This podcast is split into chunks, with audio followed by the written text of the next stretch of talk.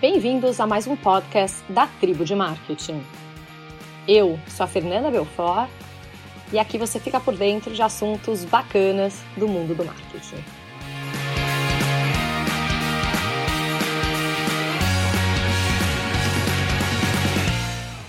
Bom, pessoal, hoje o tema vai ser um pouquinho mais amplo, mas semana passada eu fui à palestra do Barack Obama e muita gente me perguntou como foi, e realmente ele é incrível e eu resolvi dedicar um episódio a ele e a palestra dele.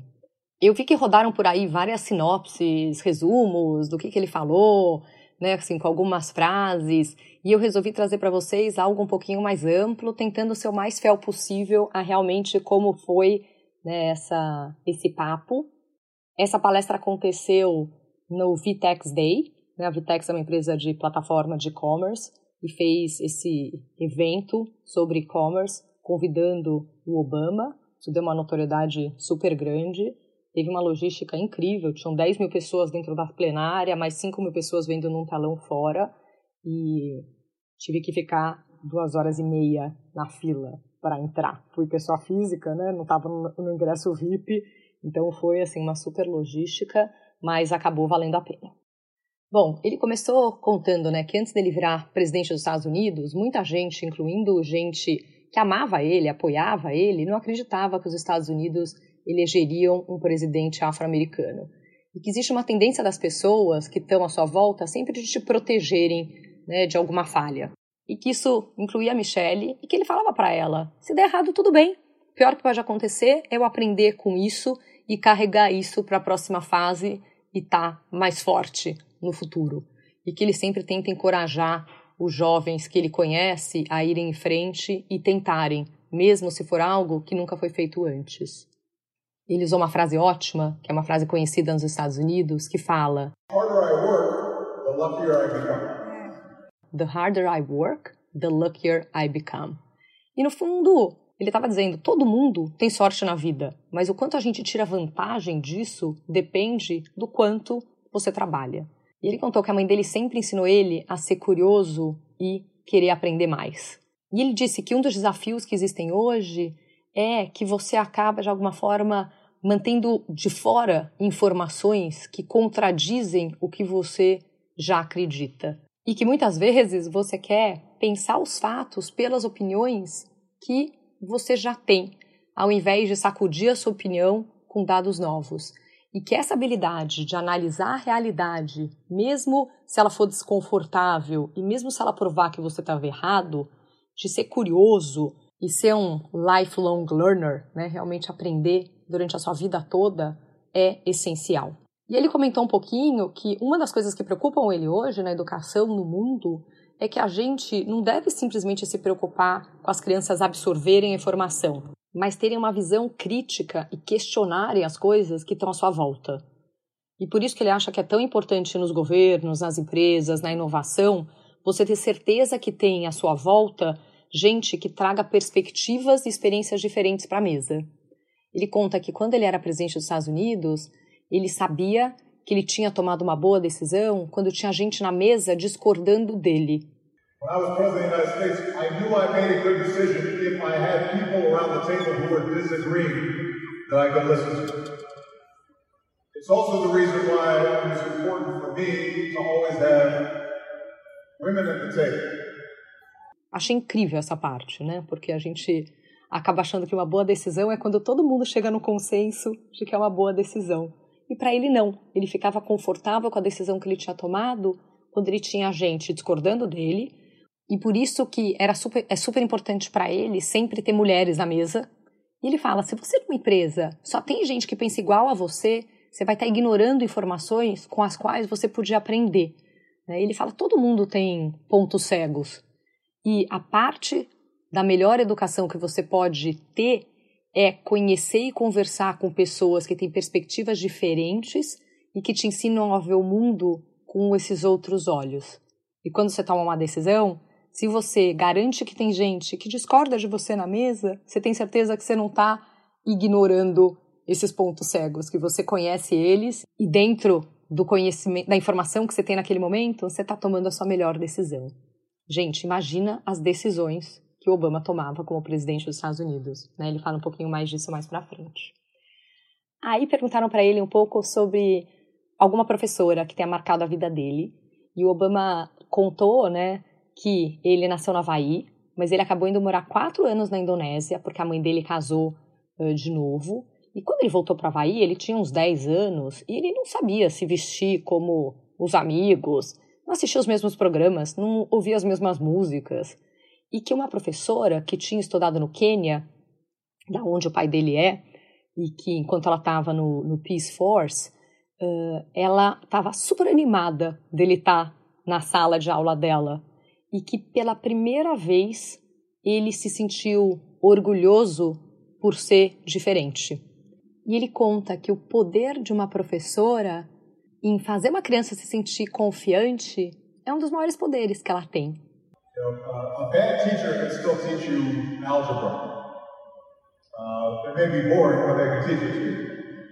But what a good teacher can do is to help you identify what are the things that are preventing you from being everything that you can be. Ele fala, puxa, uma má professora pode te ensinar matemática, mas só uma boa professora pode realmente te fazer entender os seus valores, quem você é e o que te impede de ser o que você pode ser no futuro. Aí ele conta que quando ele saiu da presidência, ele precisou decidir ao que, que ele ia se dedicar, a que causa. Né? E ele falou: puxa, tem um monte de causas com as quais eu me preocupo, mas eu pensei qual causa que eu poderia me dedicar, na qual eu seria mais útil.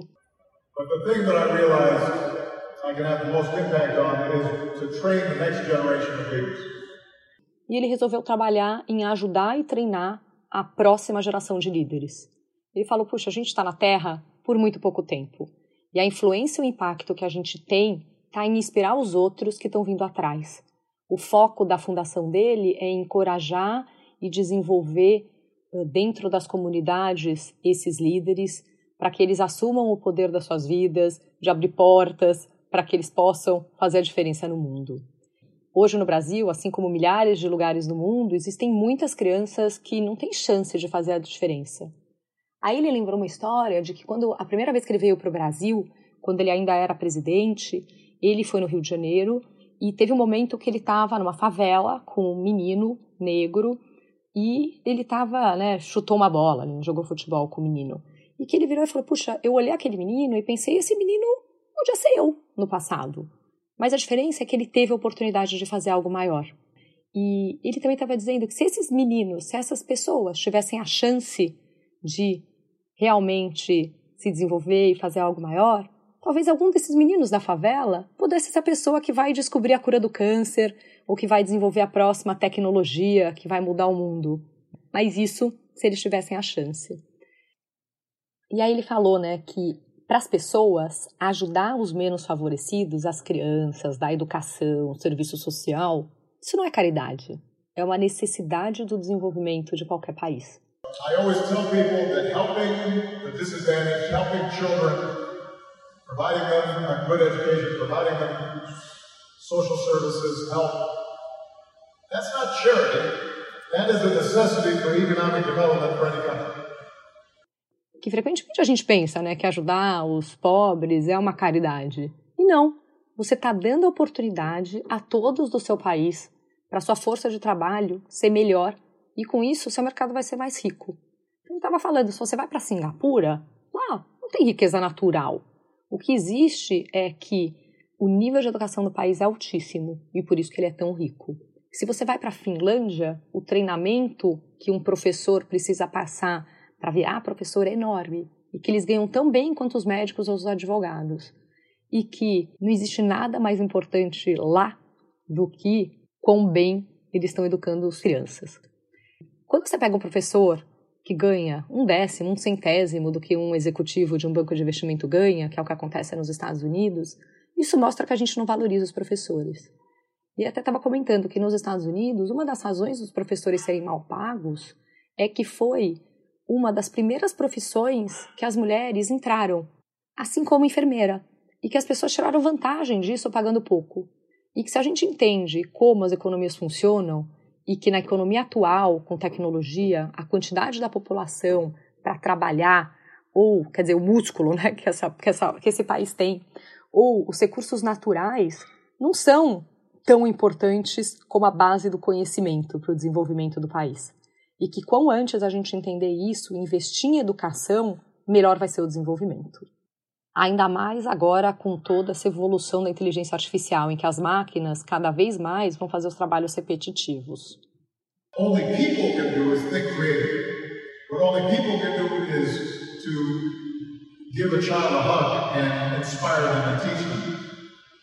And, and so we have to prepare uh, our, our young people to think creatively, think innovatively, work as teams. Uh, and those countries that do that the best Né, e ele fala, mas só uma pessoa pode pensar de uma forma criativa, pode dar um abraço numa criança, pode inspirá-la, ensiná-la, trabalhar em equipe, e que os países que fizerem isso melhor vão ser os que vão ter mais sucesso.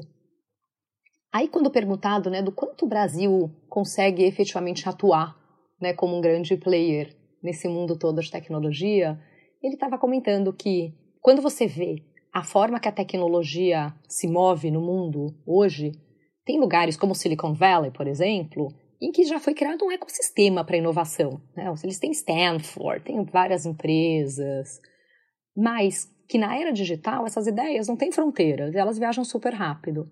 Aí ele comenta um pouco o case do Alibaba, né, que começou como professor de inglês e virou o que é hoje e fala: o elemento principal é talento. A China conseguiu fazer um programa de educação para produzir milhões de engenheiros e outros profissionais e criou um solo onde a tecnologia pode crescer.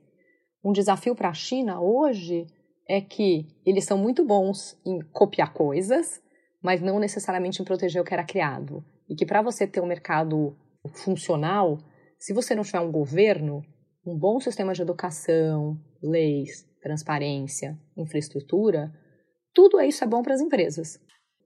E aí ele até falou, né, que ele sempre defende com líderes de negócio que o mesmo, inclusive nos Estados Unidos, e que nem sempre eles ouvem ele ou gostam, mas ele fala. You should be happy to pay your taxes.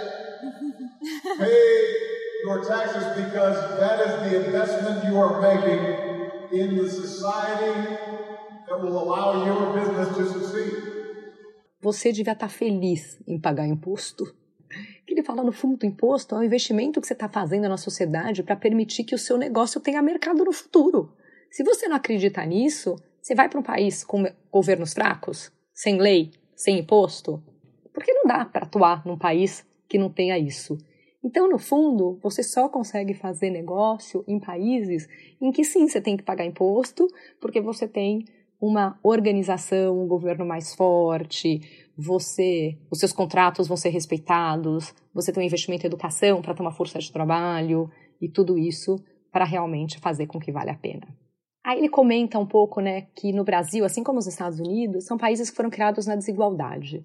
Que apesar dos Estados Unidos terem na Constituição digam que todos os homens são criados iguais, lá negros, mulheres, pobres foram muito excluídos e que a Constituição, no fundo, deu um meio, através do processo democrático, para cada vez mais incluir essas pessoas, né? E incluir mais gente.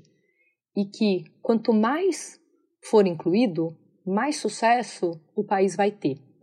Ele fala um pouco de basquete, né, do MBA e tudo, e fala, poxa, hoje o MBA nos Estados Unidos está ficando cada vez melhor porque cada vez mais tem atletas de fora dos Estados Unidos. Então, o pool de talento que você está considerando para formar seu time é muito maior do que as crianças que jogam basquete nos Estados Unidos. São as crianças que jogam basquete no mundo inteiro. E que isso vale também para o Brasil, por exemplo. Se os afro-brasileiros não forem incluídos, você está deixando de fora do campo uma parte importante, uma quantidade de talento importante. Se as mulheres não foram incluídas, você também está deixando de fora do campo talento. E que se você quiser, se a gente quiser ter sucesso como sociedade, a gente deve incluir todo mundo. Faz sentido incluir todo mundo. Apesar disso ser algo difícil de fazer depois de gerações e gerações de pobreza e desigualdade. Claro que ele tem um discurso incrível, mas também capitalista, né? Americano. Mas ele também para até para defender e fala: Eu não estou aqui defendendo que quem é preguiçoso deve ter o mesmo de quem trabalha duro. Né? Ele até cita o exemplo do Bill Gates. Ele fala: Ninguém acha que o Bill Gates não devia ter sucesso. Né? Ele ajudou a desenvolver todo o mundo digital e de computador que a gente tem hoje. Ele deve ser recompensado. E que o ponto não é de uma igualdade completa, mas de que entre nós que temos sucesso, ele ainda usou esse termo, nós, né, a gente esteja disposto a doar o que for necessário para dar uma escada de oportunidade para os que estão vindo atrás. E que o fato da gente não estar tá disposto a fazer isso é uma falha no sistema de educação, porque no fundo a gente não é ensinado quando criança e a gente não ensina para as nossas crianças o quanto isso é importante. E que uma das coisas que ele aprendeu é que quando você atinge uma certa quantidade de dinheiro, não é mais ter uma casa diferente ou ter um carro diferente que te faz feliz. E ele até para e fala, gente, e hoje eu tenho uma quantidade de dinheiro que eu nunca tinha tido na minha vida. Mas ele fala o que me deixa feliz é dar risada com as minhas filhas, é andar de mão dada com a Michelle. E o que a gente ensina, apesar disso, o que a gente ensina para nós mesmos é que o que mede o nosso sucesso é o quanto a gente tem. Quanto mais a gente tem, melhor a gente deve ser, maior é o nosso status. E que esse mindset é uma das razões da gente ter essa dificuldade de give back, né, de dar de volta.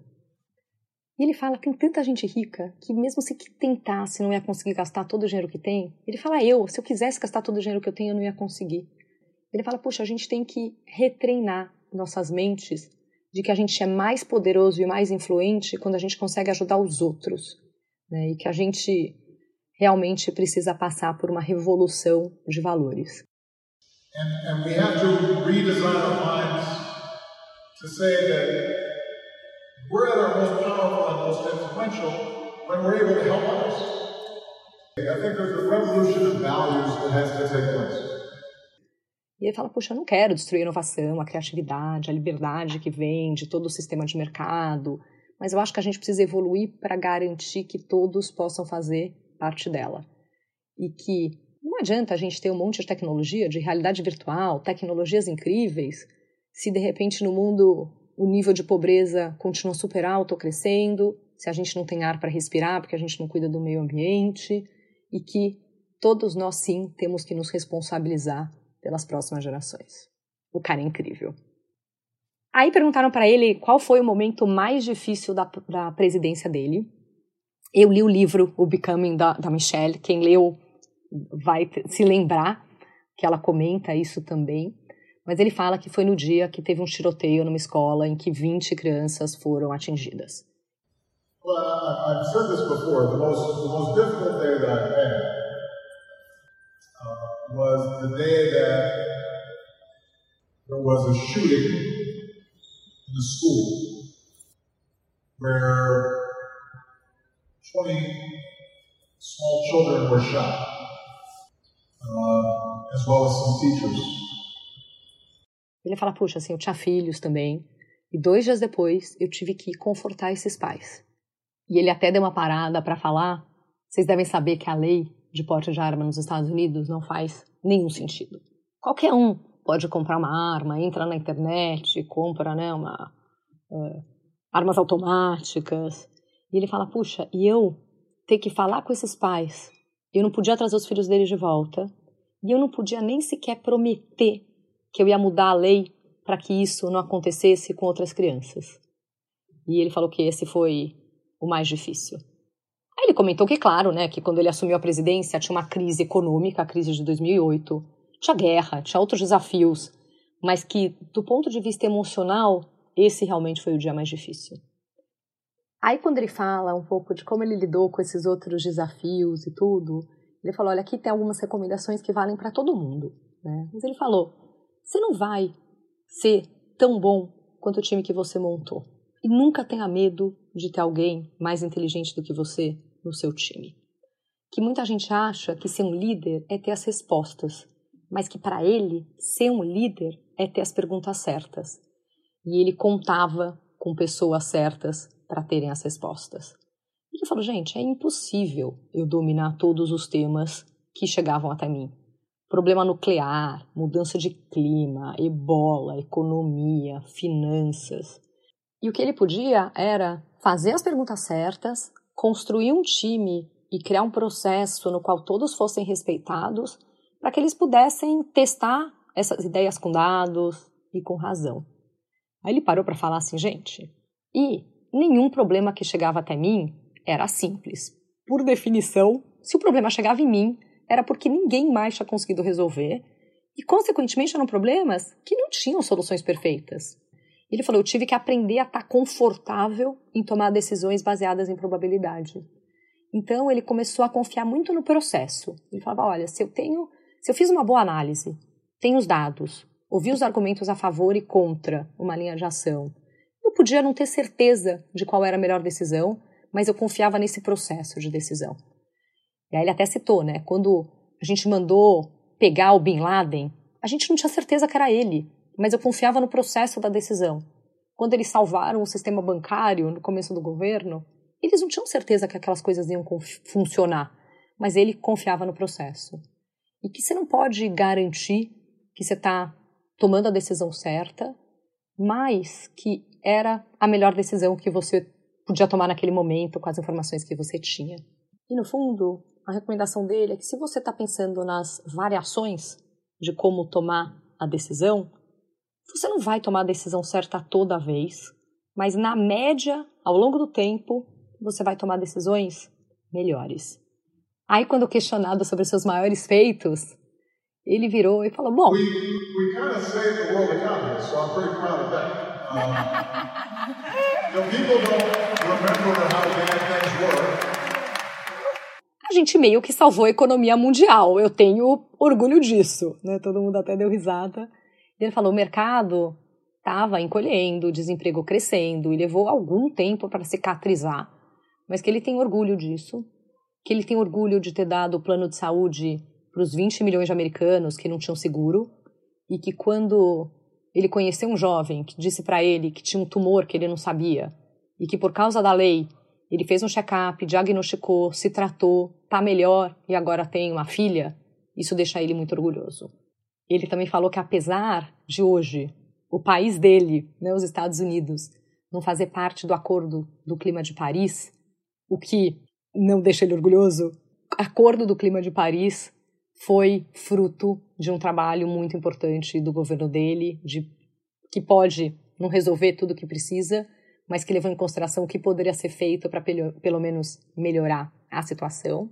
E no fim, no estilo Obama, né, ele terminou, claro, falando da família dele. E ele falou: Puxa, eu acho que a coisa que eu mais tenho orgulho é que a Michelle e eu conseguimos criar duas crianças em um lugar estranho. Ele falou: Gente, criar um filho na Casa Branca é estranho e que hoje a Melia e a Sasha são inteligentes, bondosas, respeitosas, engraçadas, e que eles se preocupavam muito que criar alguém filho do presidente da primeira dama dos Estados Unidos só podia dar em alguém meio louco, né?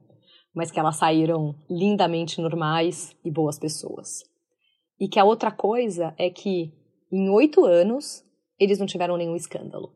Aí todo mundo também super aplaudiu mas ele falou: olha, ninguém foi preso, a administração pode não ter sido perfeita, mas a gente conseguiu manter a integridade e a gente mostrou que isso é possível. E ele fala que ele espera que, quando algum jovem considerar uma carreira política, ele tenha um exemplo de alguém que conseguiu fazer algo bom, mas que não foi consumido pelo poder. E o quão importante para ele foi ter exemplos como o do Nelson Mandela, por exemplo, que sim chegaram em cargos altos e que conseguiu manter seus valores e que se lembravam de que o mais importante não era ele, mas as pessoas que ele representava e servia. Aí ele disse, né, que para quando perguntam para ele como ser um bom líder, né, ou ter influência, ele diz que a medida de um bom líder é conseguir empoderar as pessoas, ajudar as pessoas a atingir os seus sonhos. Que você pode ser um líder formalmente, ter um cargo, que você pode se comportar de uma forma ruim, acabar tendo sucesso no curto prazo. Né? A gente vê isso, a gente vê líderes que não necessariamente são bons líderes, que estão em posições de liderança, então estão tendo sucesso no curto prazo. Mas que esse não é o tipo de liderança que dura. Né? Os que duram são os que são construídos em cima de uma base sólida. E a mensagem final dele foi: